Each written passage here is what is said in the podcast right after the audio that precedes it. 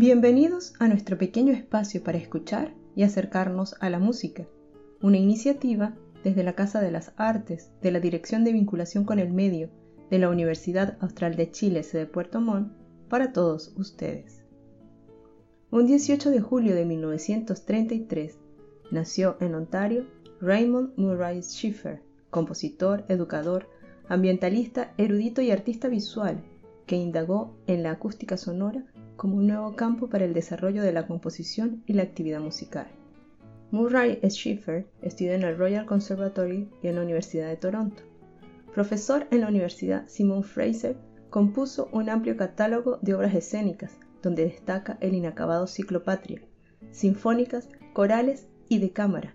En este último apartado escribió 13 cuartetos de cuerda. En 1970 acuñó el término paisaje sonoro para referirse a la grabación de sonidos medioambientales que permiten apreciar la sonoridad de un lugar. Figura importante para la formación de una cultura de la escucha con una aproximación multidisciplinar que abarcaba música, historia y ecología, Murray Schiffer analizó entornos acústicos, sus diferentes ámbitos, así como sus modificaciones a lo largo de las épocas, redefiniendo el marco conceptual de lo que llamamos música y proponiendo un nuevo tipo de relación entre el hombre, el sonido y el ambiente. Hoy escucharemos de Murray Schiffer Wonka o Momentos del Agua en las voces del coro de cámara de Vancouver.